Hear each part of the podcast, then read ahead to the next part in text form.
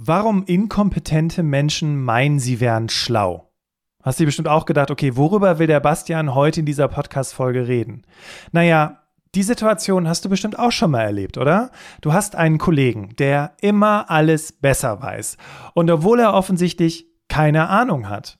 Oder du hast selbst schon mal etwas gemacht, von dem du dachtest, dass es super easy ist, aber dann hast du festgestellt, dass es doch viel schwieriger war Selbstüberschätzung ist hier das Stichwort, beziehungsweise das Problem, denn die wenigsten geben zu, dass sie sich überschätzt haben, beziehungsweise sind bereit, im Vorfeld die Reißleine zu ziehen. Und ja, ich spreche hier aus Erfahrung.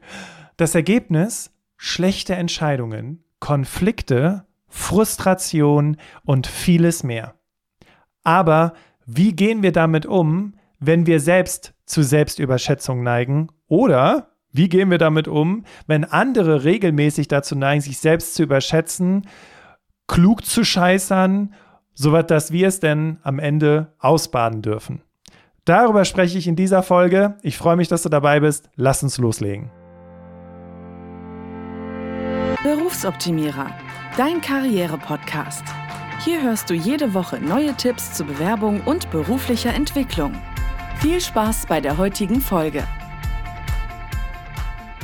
Willkommen zurück im Berufsoptimierer Podcast. Ich freue mich riesig, dass du wieder mit dabei bist. Und falls du das erste Mal dabei bist, ähm, möchte ich mich kurz vorstellen. Mein Name ist Bastian.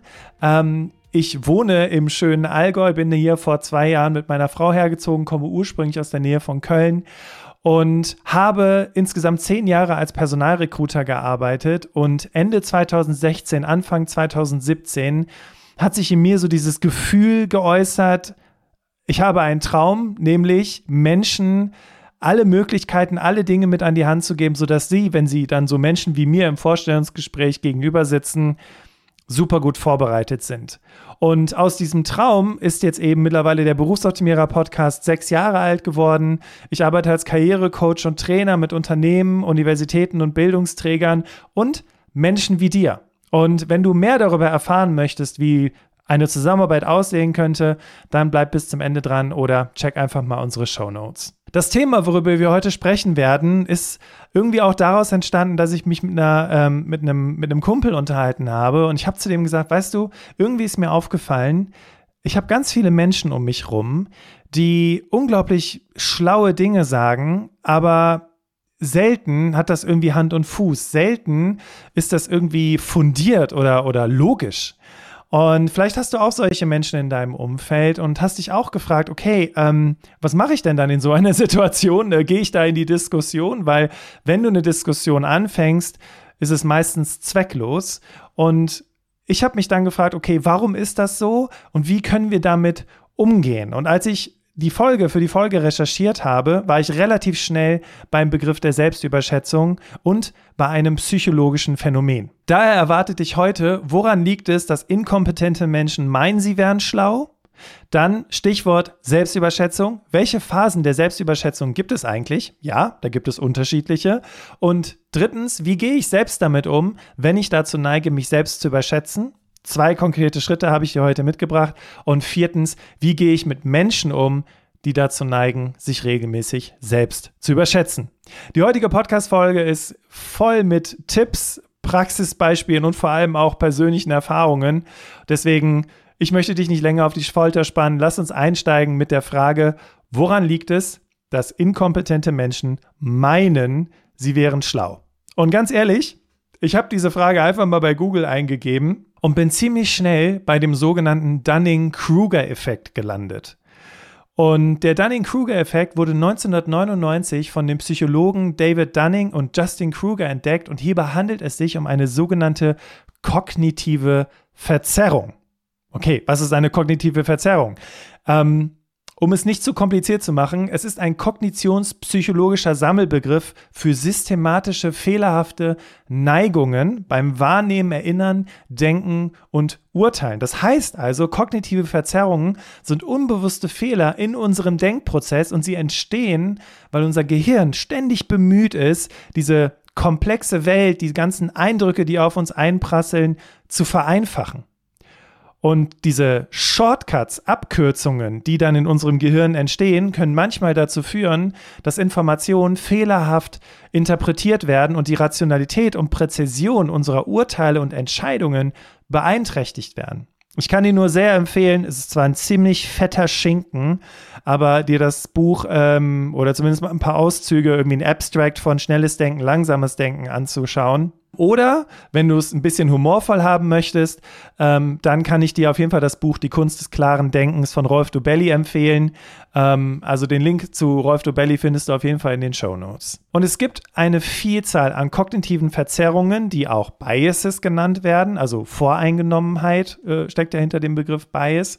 Und einer davon ist der Dunning-Kruger-Effekt, der besagt, dass inkompetente Menschen das muss man sich mal auf der Zunge zergehen lassen, inkompetente Menschen neigen dazu, ihre Fähigkeiten zu überschätzen, während kompetente Menschen in der Regel dazu neigen, ihre Fähigkeiten zu unterschätzen. Das heißt also, Menschen mit wenig Wissen und Können halten sich für besonders kompetent und sie unterschätzen die Leistung anderer. Und das liegt daran, als ich das gelesen habe, habe ich gedacht, das ist ja unfassbar dass sie nicht in der Lage sind, ihre eigenen Fähigkeiten objektiv zu beurteilen, beziehungsweise dass sie nicht wissen, was eine hohe Leistung in einem konkreten Bereich überhaupt bedeutet und dadurch überhaupt nicht erkennen können, wie viel sie nicht wissen. Also diese Menschen sind nicht nur inkompetent, sondern auch unwissend über ihre Inkompetenz. Faszinierend, oder? Also ich finde das unglaublich. Aber ähm, ich gebe zu, wir alle können in diese Falle tappen, aber dazu später mehr.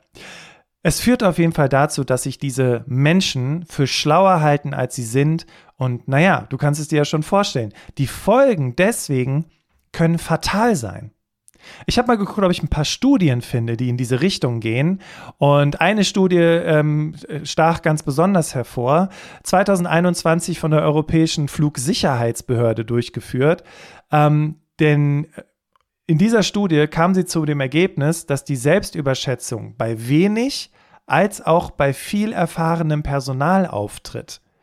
Die letztere Gruppe, also gerade besonders erfahrene Menschen, können anfälliger sein für den Dunning-Kruger-Effekt, denn, und auch darüber denken wir häufig nicht nach, hohe Erfahrung reicht oft nicht aus, um auf dem neuesten Stand zu sein.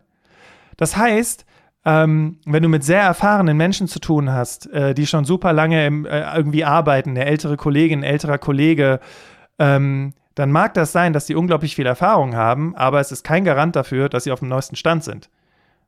Und das ist krass, weil wir haben ja jetzt schon zu Beginn gehört, dass diese Menschen, also wir wollen jetzt nicht irgendwelchen Menschen Inkompetenz unterstellen, aber Fakt ist ja, wenn diese Menschen sich in den letzten Jahren nicht weitergebildet und weiterentwickelt haben, dann sind sie ja die ganze Zeit auf dem Stand, auf dem sie aktuell sind.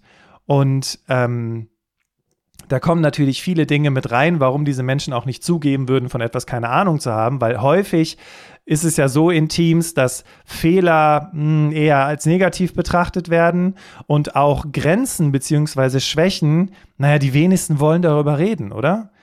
Also eigentlich in einer perfekten Welt müsste man eine Umgebung schaffen, in der man offen darüber spricht, ähm, was ehrlich die Fähigkeiten sind und dazu zu stehen, ähm, um dann eben auch die Wahrscheinlichkeit zu verringern, dass man sich überschätzt. Naja, kannst du ja mal im nächsten Team-Meeting vorschlagen. Ich würde dir noch gerne drei Gründe mitgeben im Hinblick auf die Selbstüberschätzung. Ähm, also der erste Grund Selbstüberschätzung ist so ein bisschen doppelt gemoppelt, aber es ist ja so, Menschen neigen dazu, sich selbst positiver zu sehen, als sie sind, um ihr Selbstgefühl zu schützen oder zu erhöhen. Das ist das, was ich gerade sagte, ne, über die ältere Kollegin, den älteren Kollegen. Sie ignorieren oder rationalisieren ihre Fehler und suchen nach Bestätigung für ihre Meinungen. Ich sag nur Hashtag me and my bubble. Wenn du dich in Social Media bewegst, ganz interessant, da hatte ich heute noch ein Podcast-Interview zum Thema zu, dass wir in unserer eigenen Bubble uns ständig die Bestätigung holen, die zu unserer Ansicht und zu unserer Meinung passt. Deswegen ist es auch kein Wunder, dass diese Menschen glauben, dass sie recht haben. Dann gibt es noch den nächsten Punkt, nämlich die Unwissenheit. Menschen haben oft eine begrenzte oder verzerrte Wahrnehmung der Realität. Sie sind sich nicht bewusst, wie viel sie nicht wissen oder wie komplex ein Thema tatsächlich ist und sie verwechseln oft Oberflächenwissen mit tiefem Verständnis. Und das ist immer wieder interessant, wenn man sich mal so in Themen reinwagt, mit denen man sich bisher nicht beschäftigt hat. Ähm, und dann irgendwie feststellt, oh mein Gott, da ist ja noch so viel mehr hinter. Als ich mich heute, wie gesagt, über das Thema künstliche Intelligenz unterhalten habe und der, der Steven erzählt hat, wie er an so eine Sache rangeht, habe ich so gedacht, okay, krass, so habe ich das gar nicht, so habe ich da gar nicht drüber nachgedacht, ne? Und Meiner einer denkt dann schon so, ja, ich kann mit künstlicher Intelligenz arbeiten. Ja, uh. Dann gibt es noch das Thema Motivation. Menschen haben oft ein Interesse daran, sich selbst oder anderen gegenüber intelligenter oder kompetenter zu erscheinen, als sie sind. Denn das kann ihnen Zugang zu sozialen Status, Respekt oder Vorurteilen verschaffen. Und dann würde ich gerne noch die psychologische also eher so die, nicht die psychologische, sondern mehr so die äh, emotionale Perspektive mit reinschmeißen. Wie fühlt sich das denn an, Unrecht zu haben? Ist ein ganz schön blödes Gefühl, oder?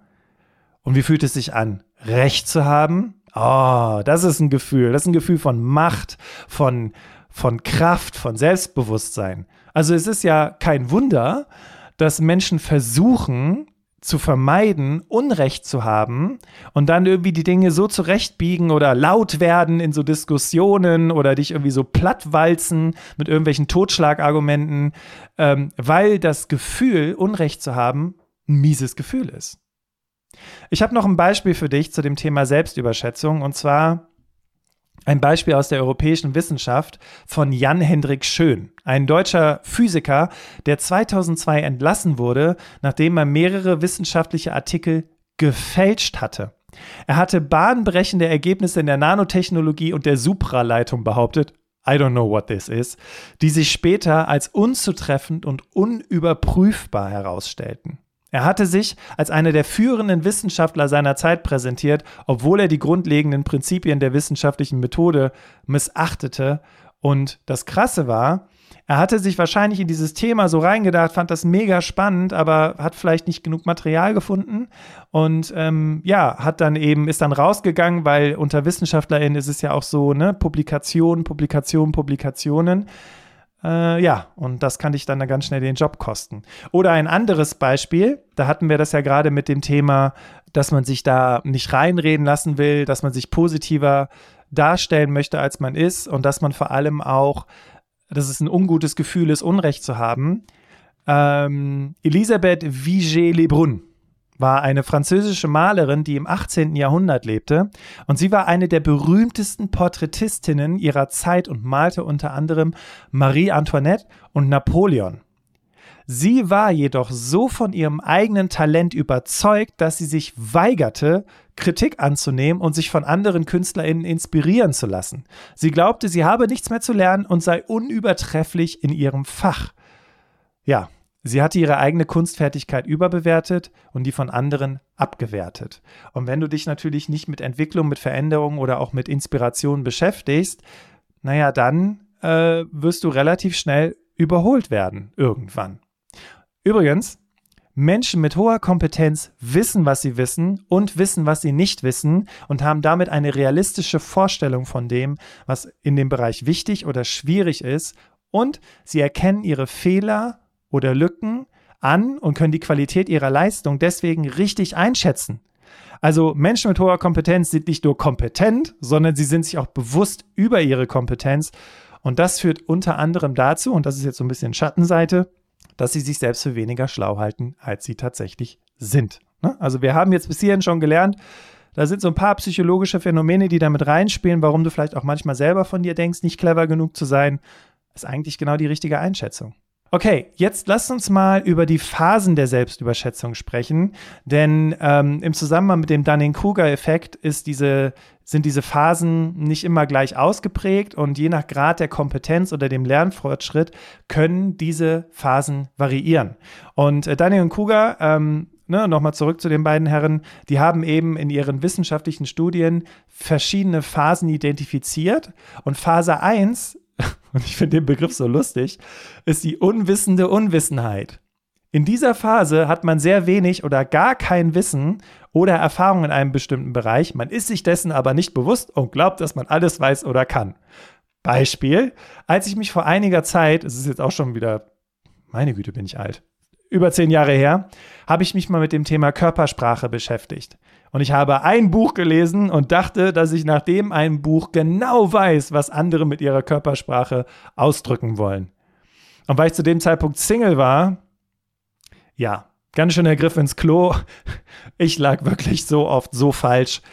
Und das will ich quasi sagen mit dieser Phase 1 unwissende Unwissenheit. Wenn Menschen zum Beispiel auch ein Seminar besucht haben, dass sie dann dazu neigen, alles zu wissen, super kommunizieren zu können. Aber nee, gerade mal Spitze des Eisbergs. Noch nicht mal die Spitze vom, der Spitze vom Eisberg.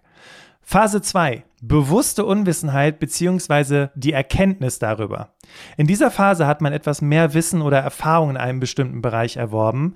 Man wird sich dessen aber erst bewusst, wenn man auf Schwierigkeiten oder Herausforderungen stößt und man erkennt an, dass man doch nicht alles weiß oder kann und dass man noch viel lernen muss. Ich sage nur Körpersprache. Phase 3 ist die bewusste Kompetenz. In dieser Phase hat man viel Wissen oder Erfahrung in einem bestimmten Bereich erworben und man ist sich dessen auch bewusst und kann seine Fähigkeiten und sein Wissen anwenden und verbessern.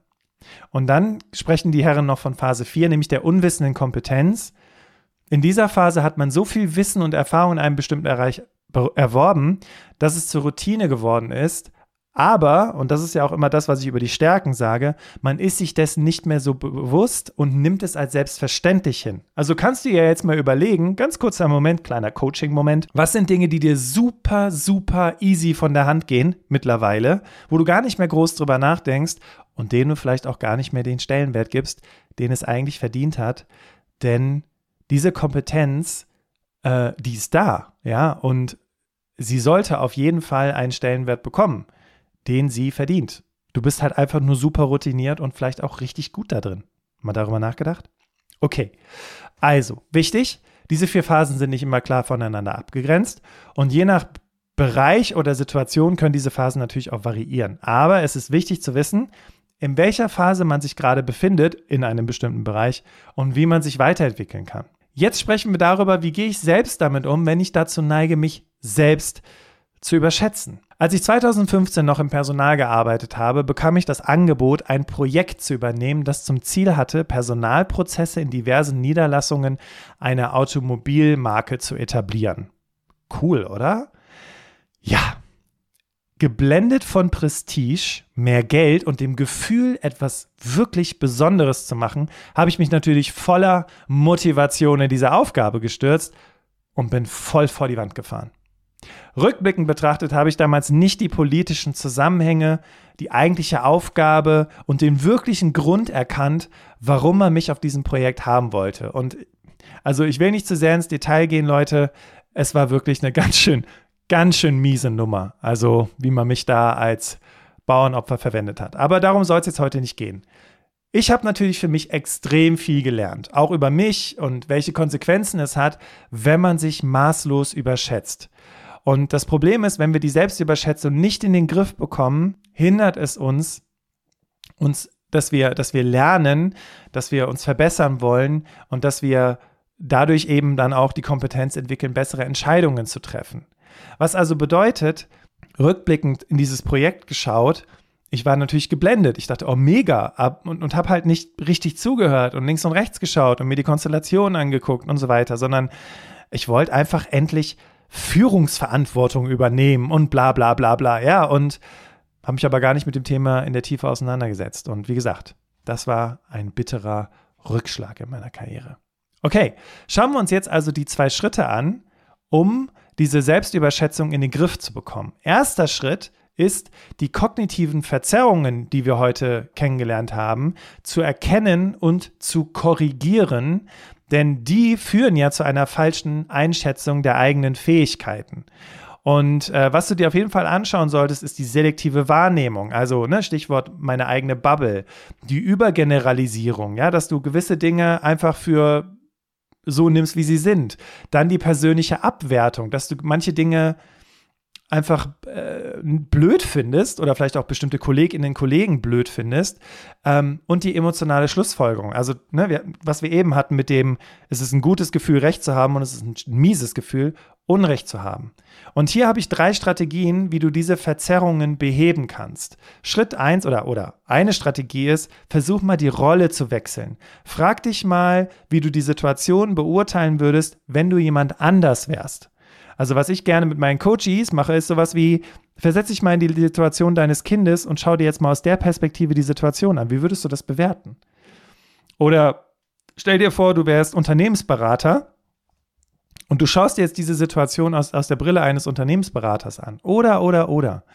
Dann sollte, äh, dann finde ich noch eine weitere Strategie sehr gut, die Beweise prüfen. Sich fragen, ob es wirklich Belege für diese Annahmen gibt, die du hast, oder ob es sogar alternative Erklärungen gibt. Und der Steven hat heute in dem Interview, also es dauert noch ein bisschen, bis es rauskommt, aber wirklich super spannend, er hat gesagt, mutig sein beim Thema künstliche Intelligenz und skeptisch sein. Also eben zu gucken, gibt es alternative Erklärungen, gibt es andere Ansätze und wenn du etwas recherchierst und es stößt auf äh, Abneigung, weil du halt denkst, was ist das denn für ein Bullshit, dann würde ich da eher mal tiefer graben, weil deine Meinung hat im Zweifelsfall überhaupt nichts mit Fakten zu tun. Ja, ganz wichtig.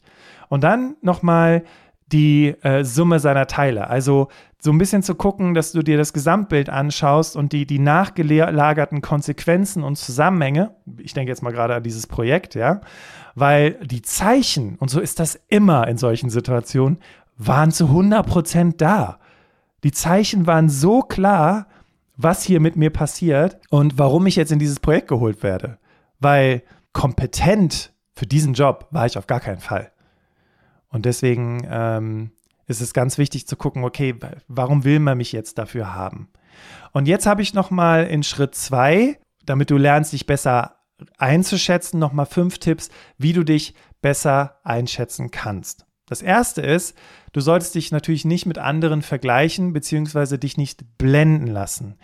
Viel besser ist es, vielleicht auch in einem Coaching, vielleicht auch mal selber auf einem Blatt Papier zu überlegen, was sind eigentlich meine eigenen Ziele und die entsprechenden Fortschritte, also die entsprechenden Schritte zu diesen Zielen und sich auch wirklich auf diese Ziele zu fokussieren und auch für sich herauszuarbeiten, sind das meine Ziele? Weil dann hast du einen ganz klaren Nordstern ähm, und dann passiert es dir auch nicht, dass du dich selbst überschätzt, weil im besten Falle setzen wir uns auch Ziele, die wir auch erreichen können. Nächster Schritt ist, hinterfrage dich.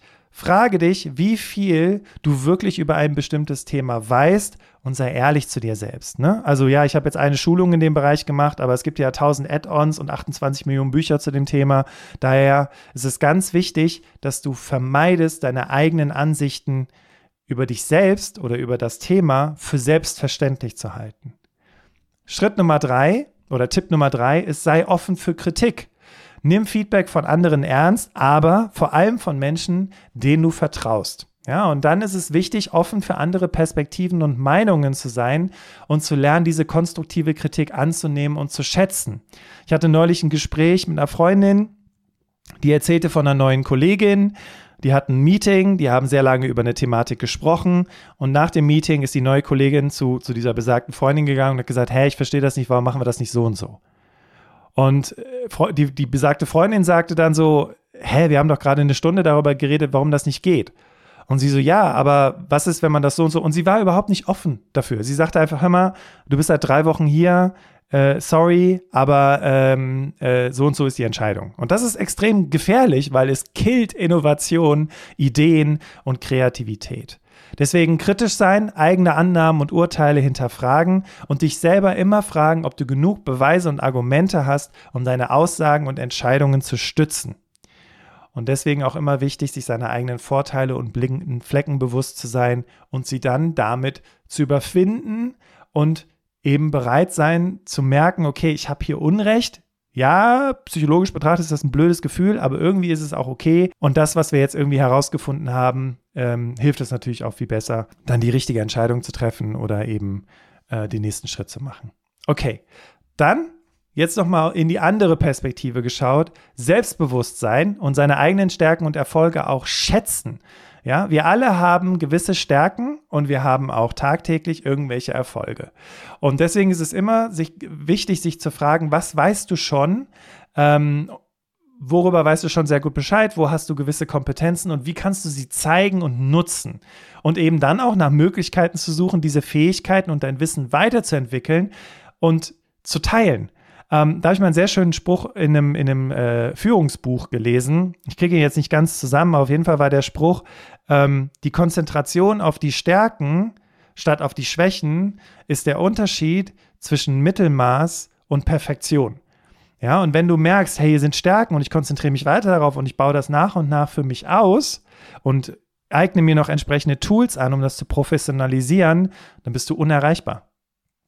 Und last but not least, sei geduldig mit dir. Erwarte nicht, dass du sofort Expertin, Experte bist oder perfekt bist, wenn du dich mit einem Thema beschäftigt hast und erkenne an, dass Lernen ein kontinuierlicher Prozess ist, der Zeit und Mühe erfordert. Und weißt du was, ganz ehrlich, wenn ich dir das hier so erzähle, ich kenne mich ja selbst. Ja, und deswegen ist das jetzt quasi eine Aussage für dich und für mich. Sei geduldig mit dir und feiere deine Fortschritte. Und was dabei helfen kann, ist vielleicht einfach sich so eine Art äh, Mini-Tagebuch zu machen und wirklich mal aufzuschreiben, ähm, was sind eigentlich meine Stärken und wie konnte ich sie heute zeigen und wie kann ich sie erweitern. Jetzt wollen wir uns nochmal die anderen anschauen. Also sprich, ähm, Kapitel 4, wie gehe ich mit Menschen um, die dazu neigen, sich regelmäßig selbst zu überschätzen. Also eine Möglichkeit, mit Menschen umzugehen, die ihre Fähigkeiten überschätzen, ist, ihnen konstruktives Feedback zu geben, das ihnen hilft, ihre Stärken und Schwächen zu erkennen, sodass sie sich weiterentwickeln können. Aber wir haben ja gelernt, dass diese Menschen gar nicht sehen, dass sie Schwächen haben ähm, und auch nicht das Interesse haben, sich weiterzuentwickeln. Deswegen ist es immer wichtig, auf sich zu schauen und auch bis zu einem gewissen Grad Verständnis zu zeigen. Zum Beispiel, indem du dich in die Perspektive des anderen versetzt und anerkennst, dass die Person nicht absichtlich falsch liegt oder arrogant ist, sondern, wie wir ja bis heute, wie wir heute gelernt haben, ähm, es gewisse äh, Mechanismen oder Gründe gibt, warum die Person sich so verhält, wie sie sich verhält. Dann sachlich bleiben, ne? versuch dich auf Fakten und Beispiele zu stützen und nicht auf Meinungen oder Vorwürfe. Eine Frage, die ich übrigens auch immer meinen Coaches stelle, ist, ist das ein Fakt oder ist es eine Vermutung? Und ganz oft kommt raus, ja, eigentlich ist es eine Vermutung. Ne? So nach dem Motto, ja, die, äh, die haben sich bestimmt schon für jemand anders entschieden, ich habe jetzt zwei Wochen nichts von denen gehört. Ist das Fakt oder Vermutung? Ja, ist eine Vermutung. Okay, wie kannst du aus Vermutung einen Fakt machen? Dann in der Konversation vielleicht auch Grenzen zu setzen, sodass du dich nicht von anderen manipulieren oder einschüchtern lässt. Dafür ist dann vielleicht auch die eigene Recherche ganz gut. Und dass du dann in der Diskussion auch ganz klar sagst, okay, wir wollen jetzt hier nicht über Meinungen debattieren, sondern wir wollen über die Fakten sprechen. Ist das jetzt ein Fakt oder ist es eine Vermutung? Und du kannst natürlich auch der Person Hilfe anbieten. Und ähm, wenn die Menschen dann vielleicht doch dafür offen sind und merken, dass sie bei dir keine Show abziehen müssen, dann ist die Wahrscheinlichkeit auch sehr hoch, dass sie Hilfe von dir annehmen. Ich habe jetzt noch so, ähm, so ein, zwei Gedanken zusätzlich, wenn die oben genannten Tipps nicht funktionieren sollten, ähm, es sichtbar zu machen. Also quasi so eine Art Fehlerbaumdiagramm zu erstellen, um eben aufzuzeigen, okay, das ist jetzt deine Meinung zu der Sache. Gehen wir doch mal die Risiken und Probleme durch, die dabei auftreten können, wenn wir diesem Weg folgen. Und äh, wenn sie dann sagen, ja, äh, ist ja alles Blödsinn, was du da aufgeschrieben hast, dann bitte sie doch einfach selber mal so ein Diagramm zu erstellen und wirklich zu versuchen, alle möglichen Pfade zu berücksichtigen und eben nicht nur diesen einen Pfad, den sie selber für, für fehlerfrei halten. Das, was ich ganz oft von Coaches gespiegelt bekomme, ist, dass sie von mir erwarten, unterschiedliche Perspektiven zu bekommen im Hinblick auf das, was sie gerade beschäftigt. Und das ist auch das, wofür mich Leute buchen. Weil diese unterschiedlichen Perspektiven, die sehen wir halt oft nicht. Und das ist auch so meine Intention mit dieser Podcast-Folge, jetzt so auch kurz, wo wir, wo wir uns in Richtung Abschluss bewegen, einfach andere Perspektiven zu akzeptieren und auch zu wissen, dass es immer andere Sichtweisen gibt.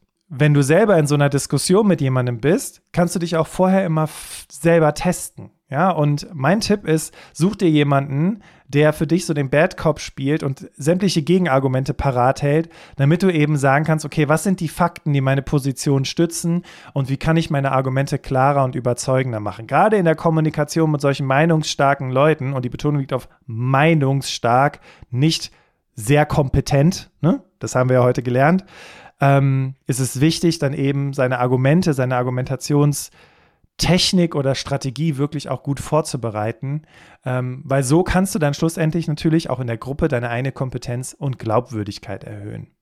Ja, und last but not least, wenn alles nicht funktioniert, dann ja, distanziere dich von diesen Leuten. Versuche dich da irgendwie auch rauszuziehen ähm, und auch einfach nicht mehr so viel Zeit mit solchen Menschen zu verbringen, weil wir haben sie ja auch im Freundeskreis. Ähm, und wenn das für dich anstrengend ist, immer so einseitige Diskussionen zu führen, wo jemand quasi den ganzen Abend nur redet über irgendwelche politischen Sachen, du kommst gar nicht dazwischen oder es interessiert dich einfach nicht, dann tut es vielleicht auch mal ganz gut, irgendwie sich so ein bisschen, ne, so ein bisschen die Treffen zu reduzieren. Okay, kommen wir zum Fazit. Und ich habe noch eine kleine persönliche Geschichte für dich. Vor kurzem erhielt ich eine Anfrage zu einer Medi Mediation. Es ging um zwei zerstrittene Geschäftsführer und mein Kontakt suchte jemand, der zwischen den beiden vermittelt. Am Telefon dachte ich zuerst, ach, pff, das lese ich mir an. Ich mache ja schon seit über sechs Jahren Coaching. Das wird schon irgendwie klappen. Aber im zweiten Moment habe ich den Auftrag tatsächlich abgelehnt. Warum? Ich bin zuerst mal kein zertifizierter Mediator. Und ich habe jetzt über einen anderen Klienten von mir gelernt, dass man da wirklich auch eine sehr fundierte Ausbildung macht und ähm, da wirklich auch sehr, sehr viele wichtige Tools und Techniken lernt. Und zweitens habe ich keine Erfahrung mit solchen Gesprächen. Und drittens, und das war mir dann auch, wurde mir dann auch klar, wenn es schief geht, würde das auf meinen Kontakt zurückfallen. Ja, ähm, und die Gefahr ist dann, dass er natürlich im Misskredit kommt und ja, dass dann bei uns dann quasi auch die Zusammenarbeit beendet ist. Was habe ich also stattdessen gemacht? Ich habe abgelehnt und ich habe gesagt, ich höre mich mal um. Ähm, und ähm, habe jemanden tatsächlich gefunden in meinem Netzwerk und mein Kontakt war so dankbar, dass er mir einen alternativen Auftrag angeboten hat, nämlich die Durchführung von Schulungen zu Vorstellungsgesprächen in englischer Sprache. Und weißt du was? Das kann ich zu 100 Prozent total safe. Mir hat es unglaublich viel Spaß gemacht, heute mit dir über dieses Thema zu sprechen und auch sich im Vorfeld mit diesem Thema auseinanderzusetzen. Und als ich diese Folge vorbereitet habe für dich, sind mir am Ende so drei Learnings dazu gekommen, die ich jetzt zum Schluss gerne noch mit dir teilen möchte. Wir alle tappen manchmal in die Falle des Dunning-Kruger-Effektes und die Befriedigung, schlauer zu sein als andere, mag zwar im ersten Moment schön sein, aber limitiert uns in unserer Entwicklung und in unserer Kompetenz. Und dazu habe ich mal einen sehr schlauen Satz gehört, und zwar, if you are the smartest person in the room, you are in the wrong room. Es ist wesentlich vorteilhafter, sich mit Menschen zu umgeben, die cleverer sind als du, weil diese Menschen dich wirklich weiterbringen können. Learning Nummer zwei, ist die Person, die mich mit ihrer Klugscheißerei nervt, wirklich kompetent?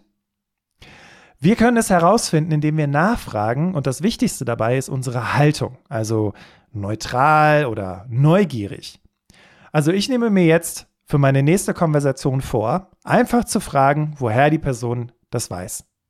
Und das kann man ja auch total wertschätzend machen, ne? Nicht so, der redet und dann, ja, pff, und woher weißt du das? Sondern man kann ja auch sowas sagen wie, ach stark, aha, und woher weißt du das?